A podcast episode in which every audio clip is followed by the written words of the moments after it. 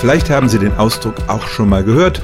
Die am tiefsten liegenden Strukturen unseres Gehirns werden oft als Reptiliengehirn bezeichnet und das suggeriert, dass Teile unseres Gehirns stammesgeschichtlich sehr alt sind, sozusagen von den Reptilien übrig geblieben sind, während andere erst später in der Evolution entstanden sind. Die Sache kam in den 60er Jahren auf. Ein amerikanischer Hirnforscher entwickelte das Konzept und das besagt praktisch, es gibt einen Teil unseres Gehirns, das stammt vom Reptil. Darüber kommt eine Schicht, das sogenannte limbische System, das vor allem für die Steuerung von Körperfunktionen zuständig ist. Das haben wir von den Säugetieren.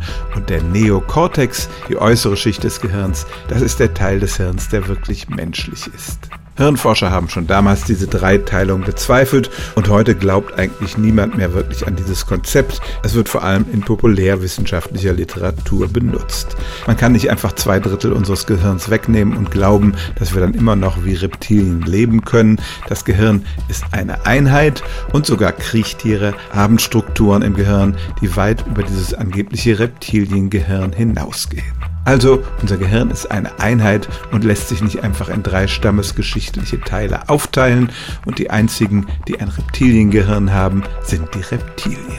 Stellen auch Sie Ihre alltäglichste Frage unter stimmtz.radio1.de.